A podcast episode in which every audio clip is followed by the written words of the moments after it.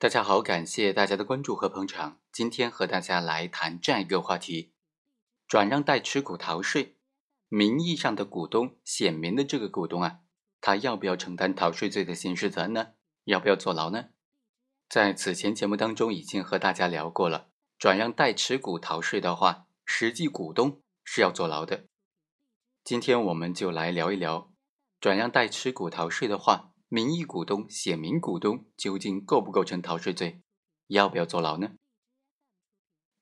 被告人陈某，他在二零零四年的时候注册了一个公司，因为注册公司需要两名股东，所以让他的朋友，呃李某也来挂名这个公司的股东。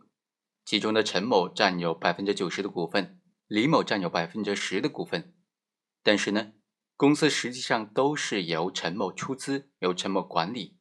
李某并没有出资，并没有参与公司的经营管理，同时呢，也没有从公司的盈利过程当中获得任何的好处。陈某在二零零七年的时候成立这个公司，然后过了两年之后，就将这个公司给转让了，转让款达到了七百二十多万。当时呢，他们在转让股权的过程当中是逃税了的。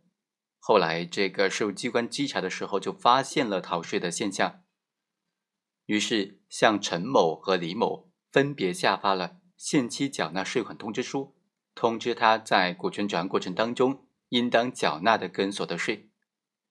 但是陈某和李某都没有按期来缴纳相关的税款和滞纳金。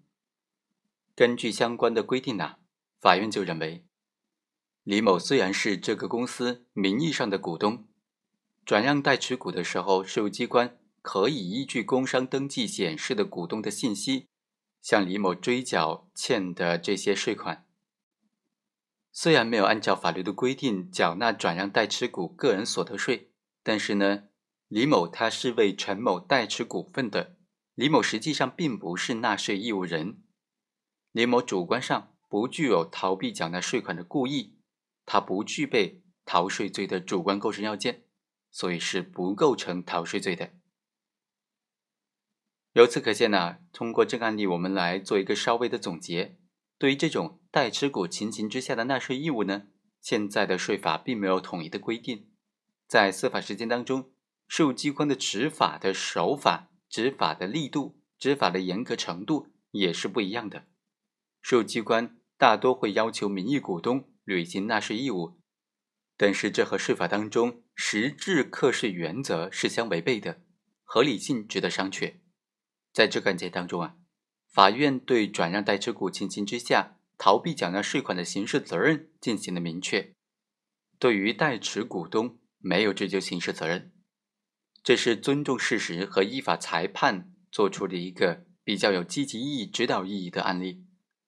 好，以上就是本期的全部内容，我们下期再会。